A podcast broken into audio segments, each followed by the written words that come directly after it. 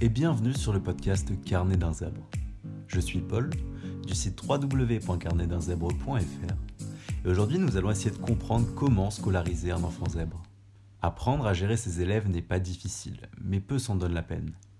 Tout d'abord, il faudra comprendre leur psychologie, pour ensuite mettre en place les mesures nécessaires. Un élève zèbre peut aussi amener à une confrontation parent-professeur. Ainsi, nous traiterons dans ce podcast des solutions à envisager pour arranger cette situation qui n'est jamais simple. Certains professeurs ont peur de se retrouver face à un élève dans cette situation. Mais en tant que parent, cela se présente comme inacceptable. Malheureusement, il est vrai qu'une grande partie des enseignants n'est pas formée pour gérer une telle situation. Nous allons donc tenter au mieux de déceler les mystères des HP. Partie 1.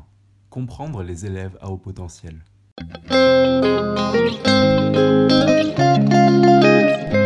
Les enfants zèbres sont avant tout des enfants.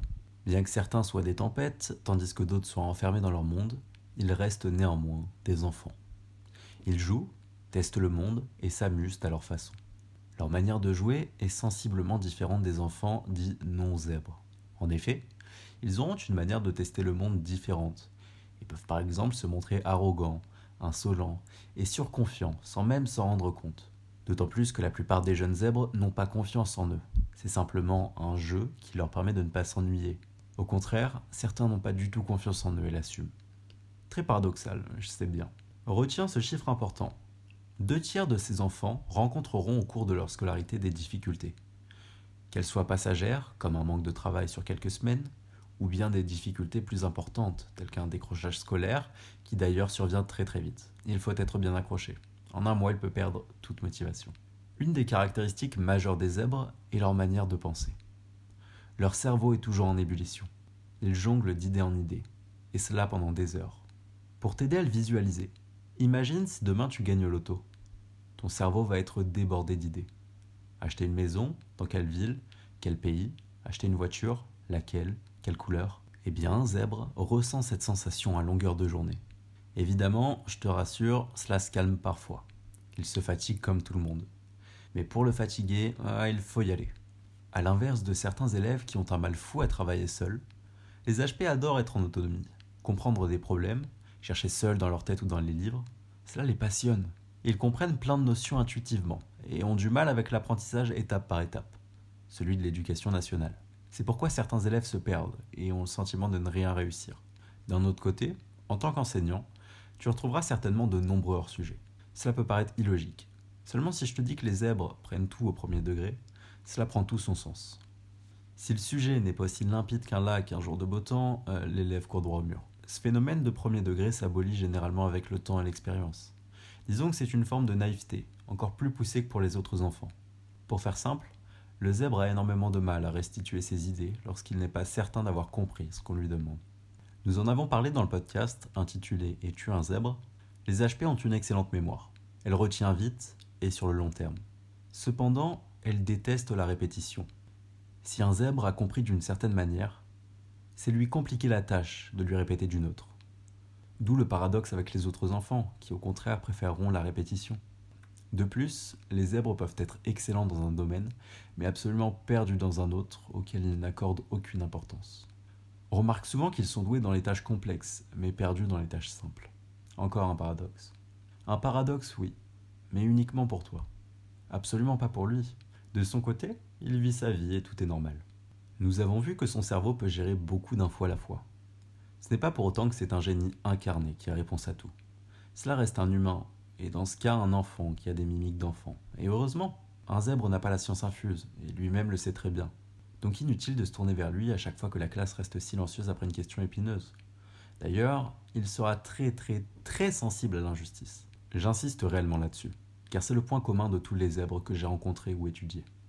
Un zèbre victime d'injustice est un zèbre qui ne va pas se calmer de sitôt.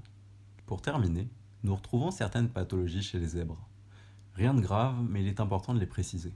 Dyslexie, dyspraxie, dysynchronie et autres seront de la partie.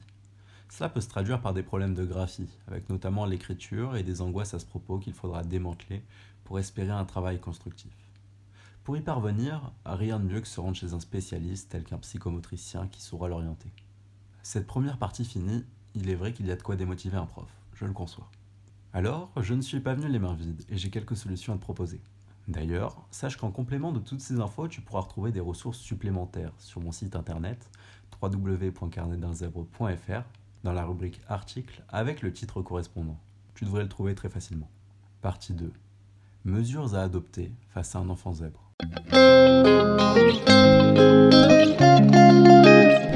Si tu es ici, c'est certainement parce que tu as une petite tornade ou bien un jeune timide perdu au fond de ta classe et tu ne sais absolument pas comment t'y prendre. Il y a une clé à connaître. Ton but, en aidant surdoué, est de lutter contre l'ennui. Rien de plus. C'est très vaste, certes. C'est pourquoi nous allons tout reprendre étape par étape. Prenons l'exemple de Anne, enseignante en classe de 6e. Cette année, elle a une classe de 31 élèves, dont Simon, qu'elle soupçonne surdoué. Simon est littéralement une tempête. Il bouge dans tous les sens, semble ne rien comprendre et ne se sent pas à sa place. Seulement voilà, il est bloqué dans cette classe car ses parents nient sa surdouance et tout le monde l'a toujours pris pour un rigolo. Voici pour les bases. Peu importe les bêtises que fera Simon, cette surdouance n'explique pas son comportement et ses actes. En effet, cela peut éclairer et donner des intuitions quant à sa manière de fonctionner. Ce n'est pas pour autant qu'il faudra lui pardonner toute bêtise commise. Comme nous le disions plus haut, cela reste un enfant. Et étant donné que cette douance suivra notre Simon toute sa vie, il est plus intelligent de lui apprendre à vivre avec plutôt que la rejeter il va falloir adopter une certaine pédagogie, différente des autres, mais pas pour autant un laisser-aller total.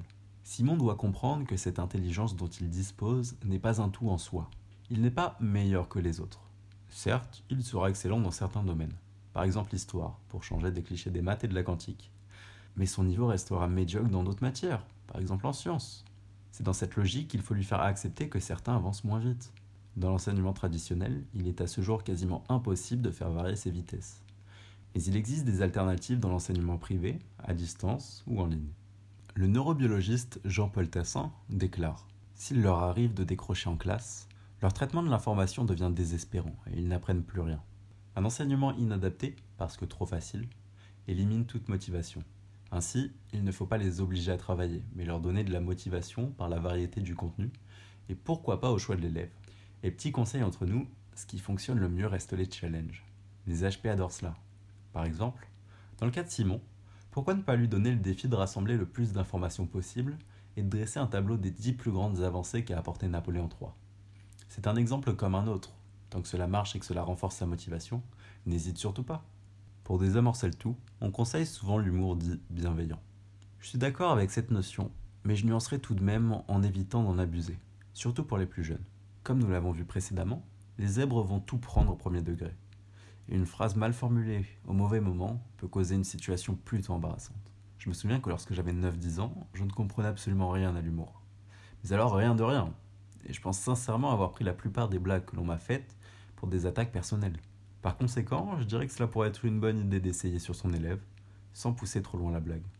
Il y a un élément important, l'outil STOP, S-T-O-P, que j'aimerais te mettre à disposition. Ces résultats sont plus que exceptionnels. Il est en plus de cela très simple à mettre en place. Encore une fois, je t'invite à aller faire un tour sur mon site internet. Il se trouvera dans la rubrique Dico du zèbre. Enfin, revenons à Simon et ses amis zèbres. Ils ont tous un problème commun. Ils ne savent pas structurer leur travail. C'est pourquoi il va falloir leur apprendre à apprendre. Et cela demande beaucoup de temps et de prise de tête. Dans cet apprentissage, comme dans tous les autres, il sera important de toujours le féliciter et l'encourager, même pour la moindre avancée. Et si rien de cela ne marche, on peut alors lancer le plan ultime, l'aménagement scolaire. Tu as par exemple les classes à double niveau. Disons que c'est la solution bêta. Cela permettra à Simon d'approfondir ce qui l'intéresse sans pour autant le pénaliser en lui donnant trop de travail. L'élève ne doit pas le voir comme une surcharge, c'est un plaisir ou ce n'est rien. Ensuite, tu as le saut de classe. Cela peut apporter la stimulation dont il a besoin, même si les notes ne sont pas favorables. Nous l'avons vu, il peut arriver que ces notes soient médiocres à cause de l'ennui. C'est personnellement ce que j'ai réussi à faire. Tu peux retrouver quelques détails sur la page résumant mon histoire sur le site de Carnet d'un zèbre. Il est conseillé de privilégier un saut de classe dans le primaire. Mais j'ai fait le mien en troisième et tout s'est bien passé. En bref, c'est au cas par cas. Et pour terminer, tu as l'emploi du temps aménagé. En dernier recours, pourquoi pas? J'ai aussi expérimenté cela pendant un an et j'ai adoré. Si tu as des questions, n'hésite pas à me les poser en commentaire. Dans tous les cas, de longues discussions entre parents, élèves et profs seront nécessaires. La volonté de l'enfant doit toujours être la dernière parole à écouter. Personne d'autre que lui ne peut savoir mieux que lui ce qui est bon pour lui. J'insiste vraiment là-dessus. Je vois beaucoup trop de parents qui décident tout pour leur enfant. Cela me révolte de voir les gamins dépités parce qu'ils ne peuvent pas faire ce qui leur plaît vraiment. C'est ici le début des dépressions, par exemple. Il y a d'ailleurs un podcast à ce sujet que je t'invite à aller consulter. Pour conclure, je t'ai résumé 10 solutions à mettre en place tout de suite pour gérer un élève zèbre. Tu peux retrouver cette liste gratuitement sur mon site internet dans la rubrique articles avec le titre correspondant. Merci pour ton écoute. Si et uniquement si ce podcast a enrichi tes connaissances, je t'invite à prendre le temps de me laisser une note et un commentaire sur ta plateforme de podcast. Tu peux aussi le partager avec les personnes qui en ont le plus besoin. C'est aujourd'hui le seul moyen pour promouvoir un podcast. Tu peux aussi me retrouver sur Instagram, carnet d'un zèbre, et sur mon site internet, www.carnetdunzèbre.fr. Tu y retrouveras un formulaire pour recevoir toutes les nouveautés du site internet et du podcast. Sur ce, on se retrouve samedi prochain pour un prochain podcast. À très vite.